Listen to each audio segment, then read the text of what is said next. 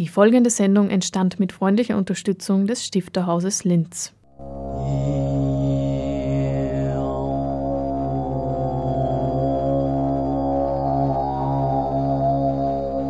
Literatur im Radio.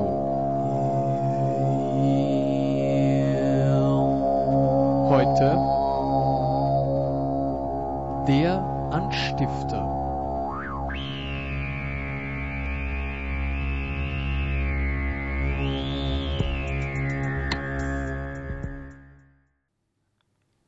Also ich kann, ich kann die Frage mal ausweichend beantworten äh, indem ich sage, dass Nietzsche sehr wichtig generell äh, für, mein, für meine geistige Entwicklung war und immer noch ein bisschen ist. Aber ich habe mich sehr stark mit Nietzsche auseinandergesetzt. Vielleicht gibt es da Reflexionen im Werk, die, die mir vielleicht so gar nicht bewusst sind, was ja öfter mal der Fall ist.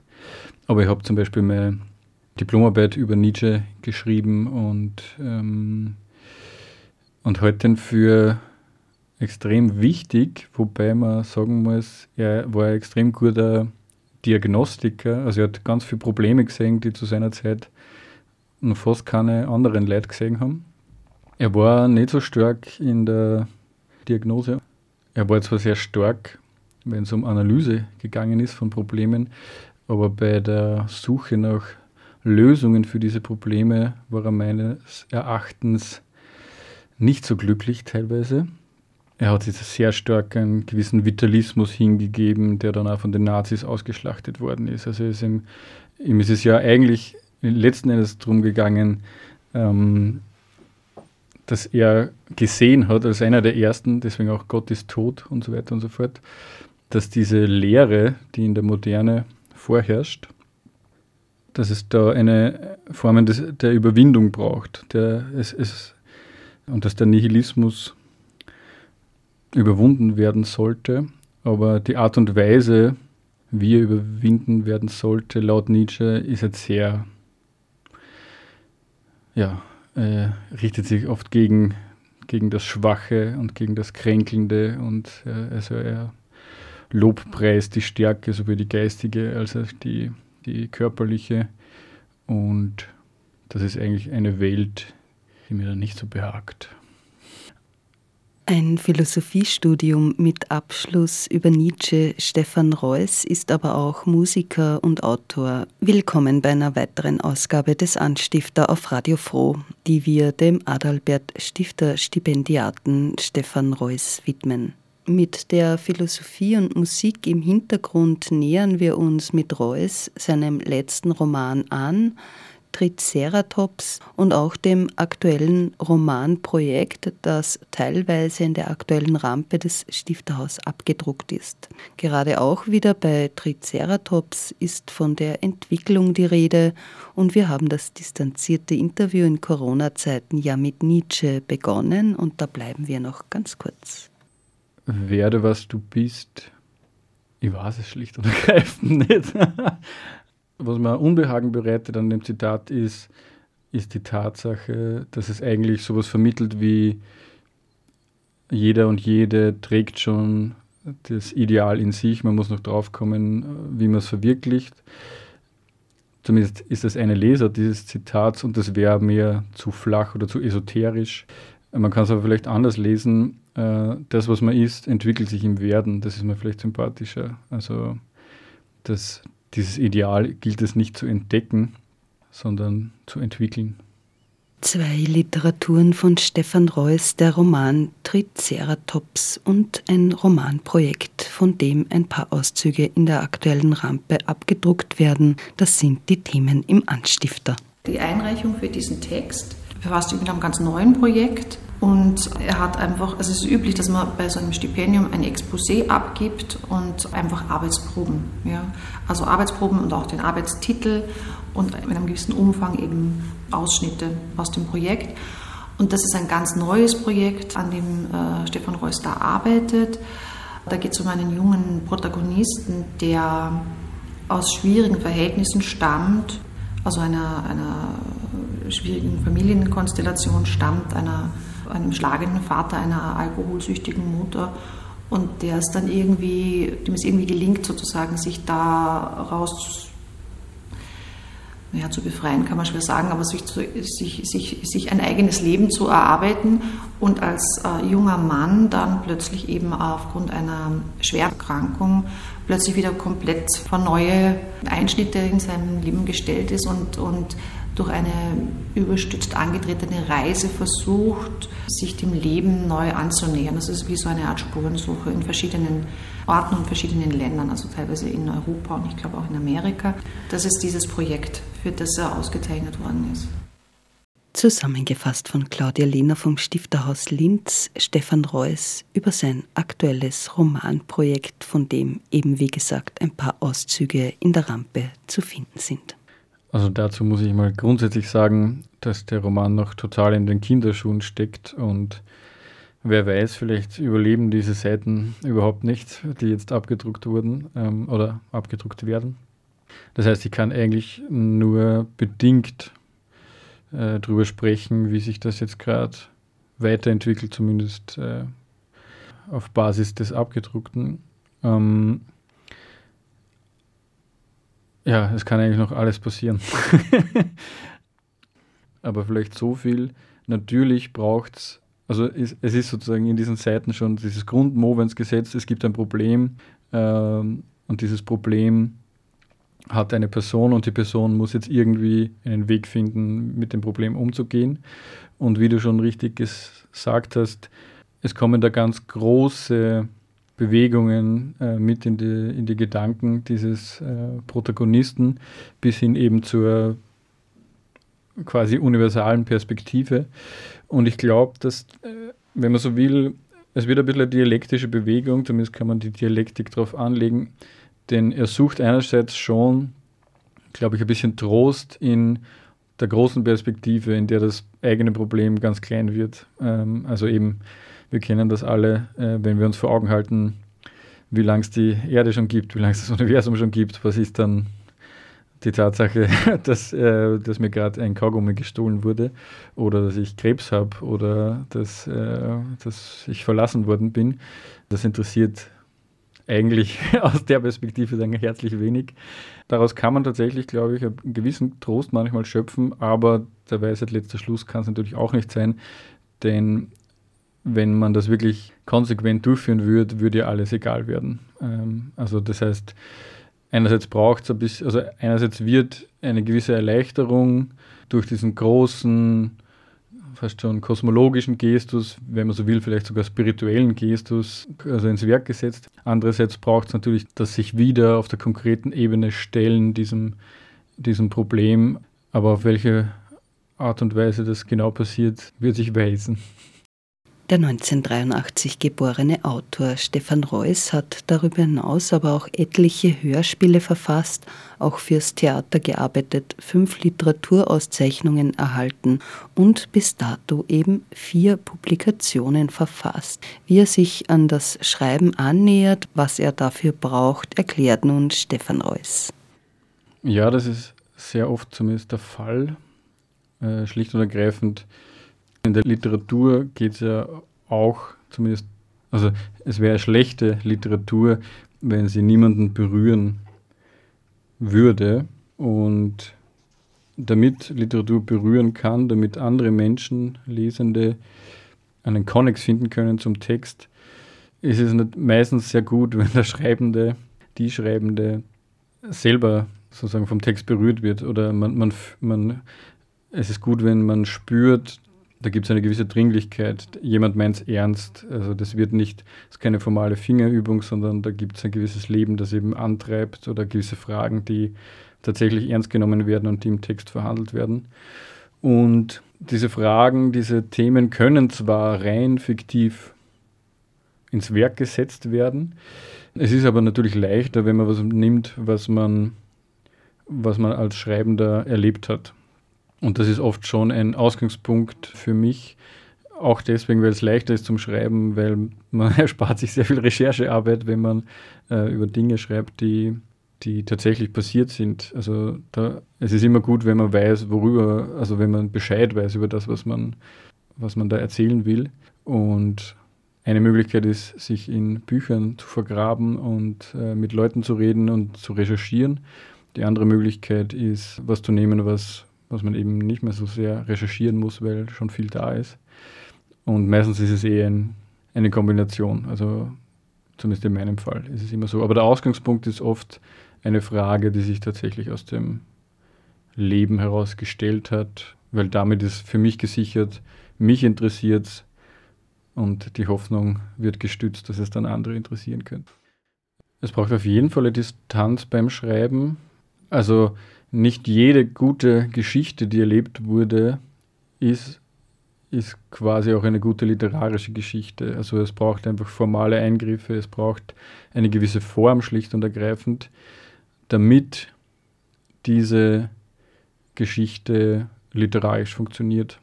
Sonst wäre es bloße Selbsttherapie im Schreiben und das interessiert dann vielleicht Leute, die tatsächlich dasselbe Problem haben oder ein ähnliches, in einer ähnlichen Situation waren, wie der Text es vermittelt. Aber gute Literatur verhandelt ja Probleme und auf eine Art und Weise, die fast schon sicherstellt oder zumindest äh, ermöglicht, dass, dass es egal ist, ob man mit dem Thema eigentlich ein, als Leser, als Leserin einen biografischen Bezugspunkt hat, sondern das Thema wird einfach auf eine Art und Weise dargestellt, dass, dass, man, dass man diesen Bezugspunkt nicht braucht und dass es einen trotzdem interessiert. Das ist so wie weiß nicht, politischer Aktivismus. Nicht jeder muss selbst betroffen sein, um, um für andere aufzustehen, die, die ein Schicksal haben, das man selber vielleicht nicht hat.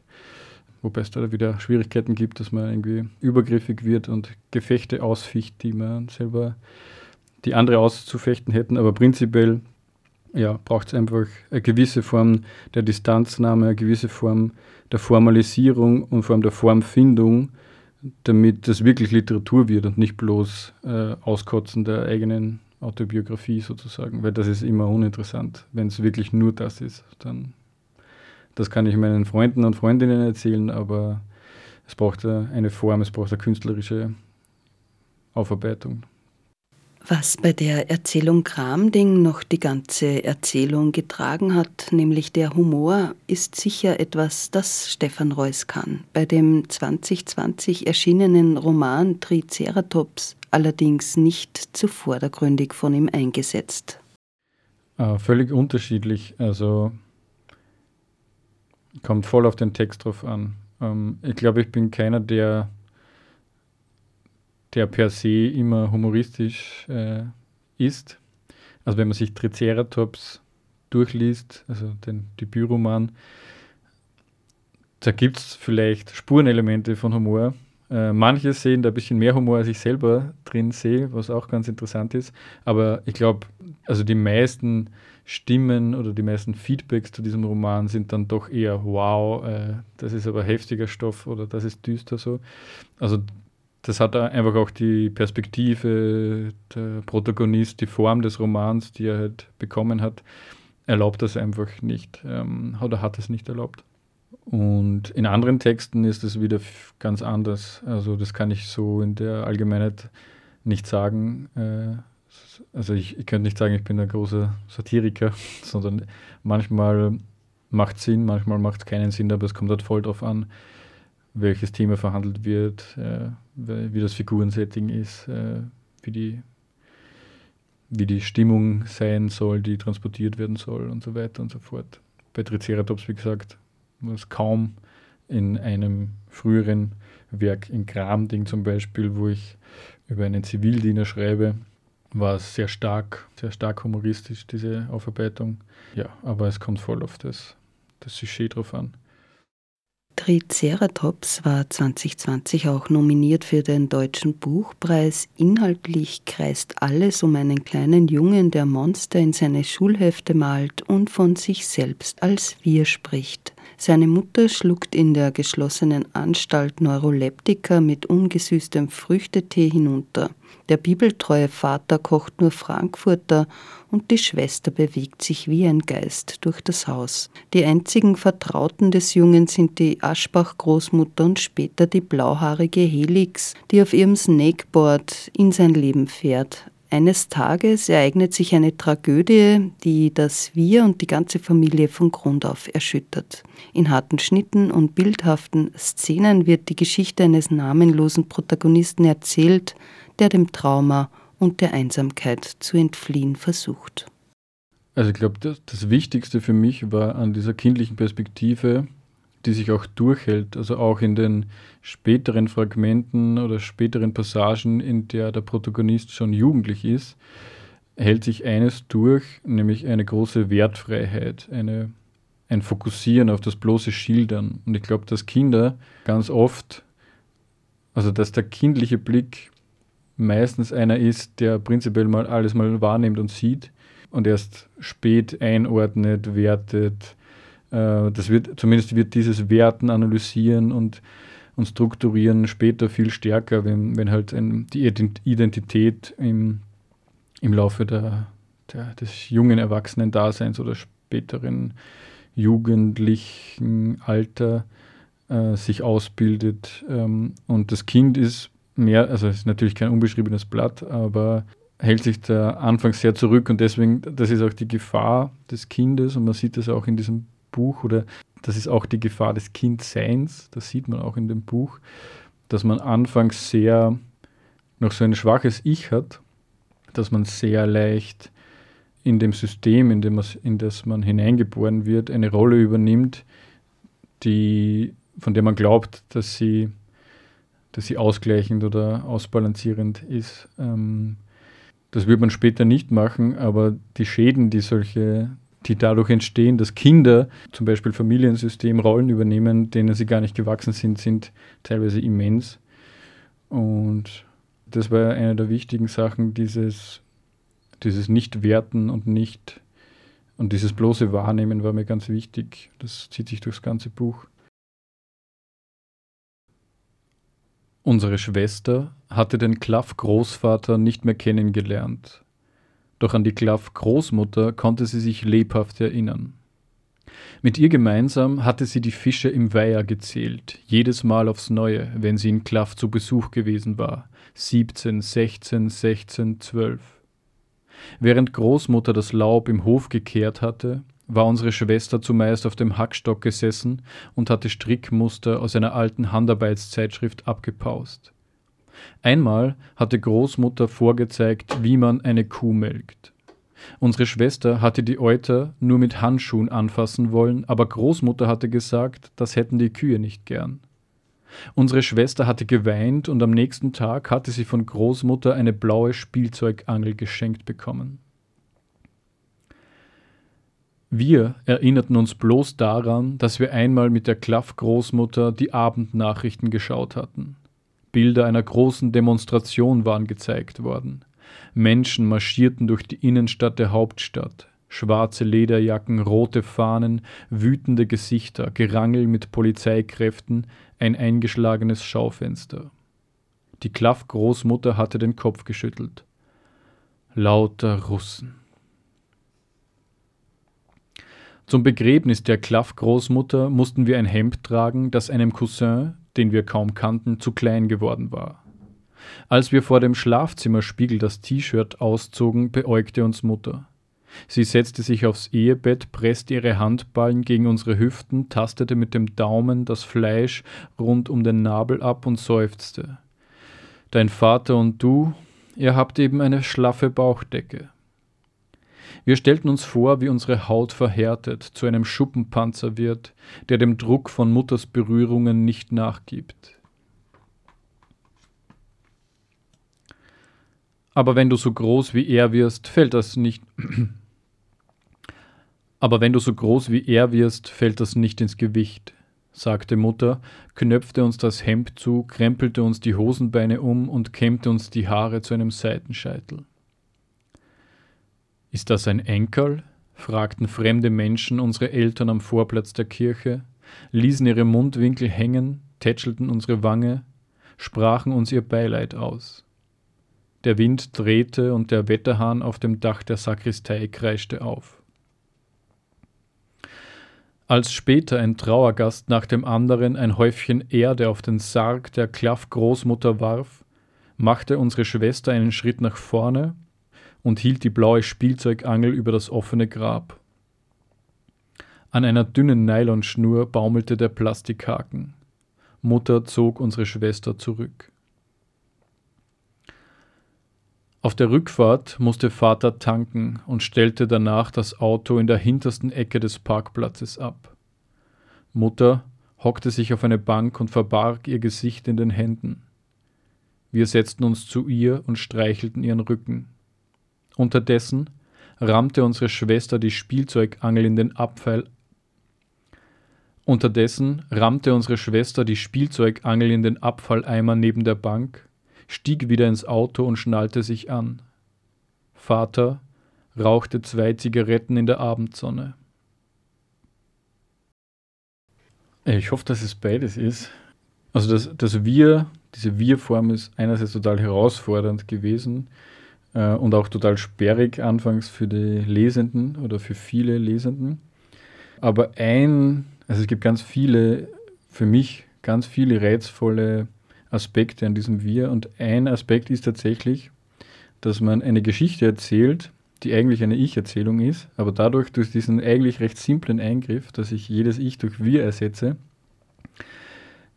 bekommt es schon so diesen, ein bisschen diesen Anspruch größerer Allgemeinheit. Also es bleibt natürlich die Geschichte eines Einzelnen und gleichzeitig wird man atmosphärisch schon dorthin geleitet, dass es eine exemplarische Geschichte ist. Also eine Geschichte, die so oder zumindest so ähnlich oft passiert äh, in der Welt oder speziell Österreich, wie du richtig sagst. Es werden ja auch Themen verhandelt wie Aufarbeitung des Nationalsozialismus oder Kriegstraumata, die sich über Generationen weiter tragen. Und das ist ja schon vielleicht nicht spezifisch österreichisches, aber doch etwas, was äh, in Österreich stärker passiert als in anderen Ländern aufgrund der Geschichte des 20. Jahrhunderts.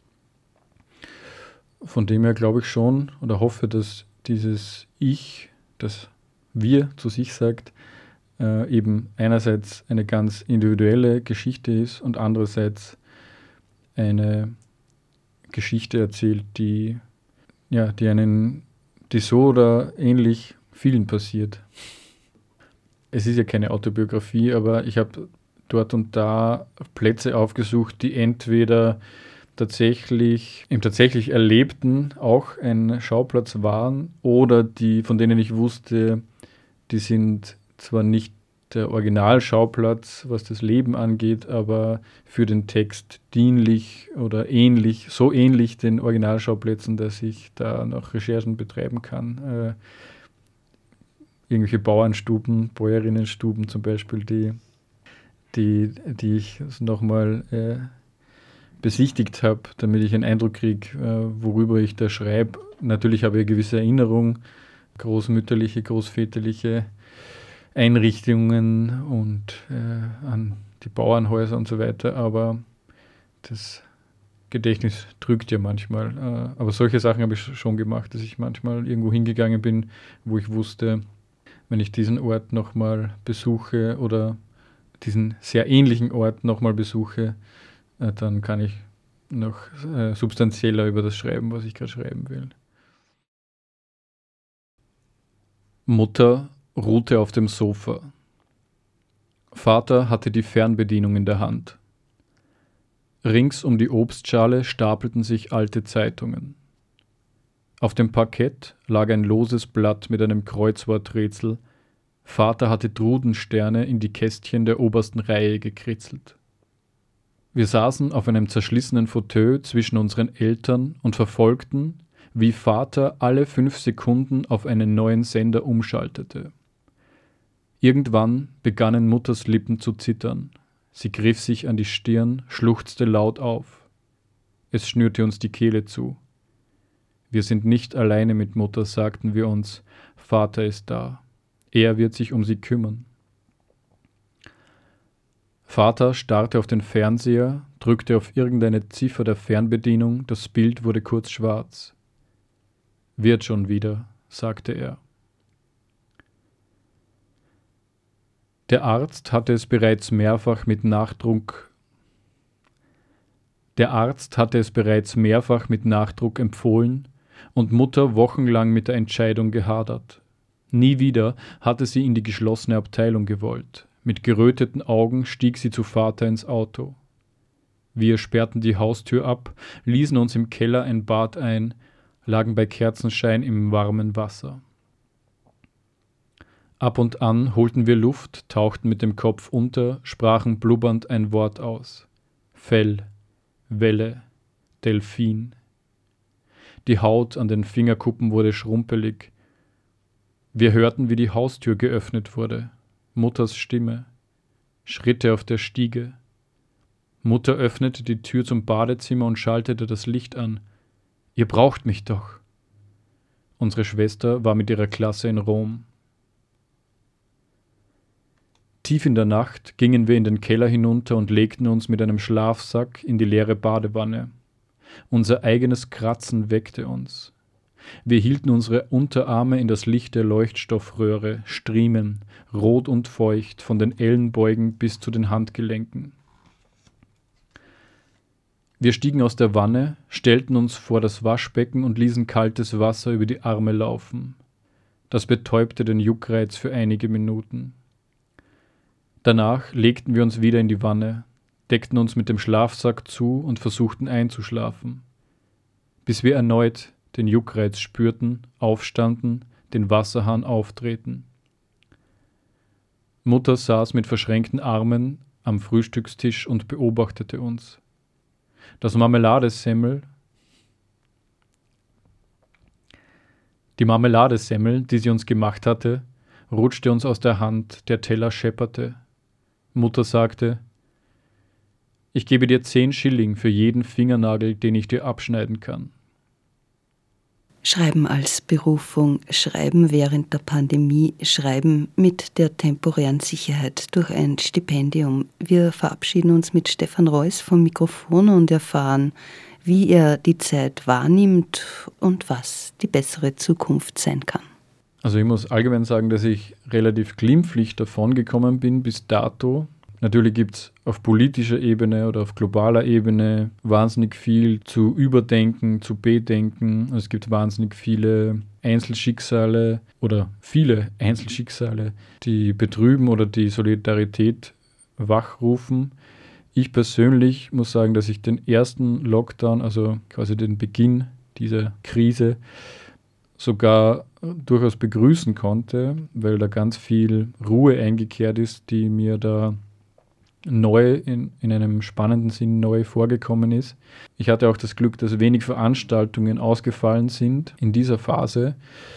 Ich muss sagen, meine Geduld, die ich lange hatte mit Corona, ist so ungefähr im Dezember ein bisschen abgerissen und seither muss ich sagen, ja, ist es halt sehr anstrengend. Vor allem finde ich diese Unplanbarkeit, dieses Unstete, das zehrt schon ein bisschen an die Nerven und ich muss viel Meditationspraxis trainieren, da, damit ich da halbwegs ruhig bleibe. Trotzdem unterm Strich bin ich noch immer privilegiert, denn ich hatte gerade eben mit dem Buch hatte ich gewissen Erfolg und solche Stipendien sind natürlich äh, allgemein immer sehr gut, denn es ist eine Absicherung, die nicht nur rein ökonomisch ist, sondern die natürlich auch psychisch, äh, emotional mit einem was macht. Da bin ich natürlich auch sehr dankbar. Allgemein, um mit einem Plädoyer abzuschließen, also mir fallen zwei Dinge auf, jetzt auf einer politischen Ebene vielleicht, die jetzt noch gar nicht sehr konkret ist, aber so grundsätzlich die Gefahr von Corona oder dieser Krise ist ein großer Rückzug ins Private, wenn man so will, weil die Probleme so stark sind jetzt für uns alle, äh, alle Einzelnen, dass uns oft einmal der Blick dann verloren geht aufs große Ganze. Und da versuche ich immer ein bisschen gegenzusteuern, auch wenn es schwierig ist. Und das andere ist, hängt aber auch mit dem gerade Gesagten zusammen, eine gewisse Zukunftslosigkeit, die ich gerade verspüre. Ich habe immer das Gefühl gerade, wenn wir uns jetzt gerade Zukunft ausmalen, ist es in erster Linie ein Wiederersehnen von dem, was eh schon da war. Also es gibt eigentlich, es ist nicht die beste Zeit offenbar für große Utopien, weil die meisten Menschen wollen halt, dass es wieder so wird, wie es mal war. Natürlich war da vieles angenehmer, aber das soziale System, die die politischen und gesellschaftlichen und ökonomischen Verhältnisse waren und sind nach wie vor mehr als überarbeitungsbedürftig. Und vielleicht können wir uns einerseits ein bisschen Solidarität und Empathie bewahren und andererseits vielleicht auch ein bisschen den Raum für echte Zukunft, für wirklich etwas, was noch nicht da war, was vielleicht schöner ist als das, was schon mal da war. Tier Iphigenie auf Tauris nicht gefällt. Na, das passt wieder mal wieder fast ins Regal. Und die Tablitzer Gräuen auf die Tablitzer Alm. Na, das passt wieder mal wieder fast ins Regal. Der Haberkucket Schwimmer wird vom Clownsfisch befallen. Ha, das passt wieder mal wieder fast ins Regal. Die AfD will ihre Flyer auf St. Pauli verteilen. Na, das passt wieder mal wieder fast ins Regal. Du schmeißt ein Raubritterfestel in einem Raubrittersaal. Ich hab das Radio borgt und jetzt rauscht's wieder voll. Und meine besten Öfenohren haben deine Saufbrüder gestohlen. Ja, ja, das passt wieder mal, wieder Faust ins Regal. Passt wieder mal, passt, passt wieder mal, passt wieder mal, passt wieder mal, passt wieder mal.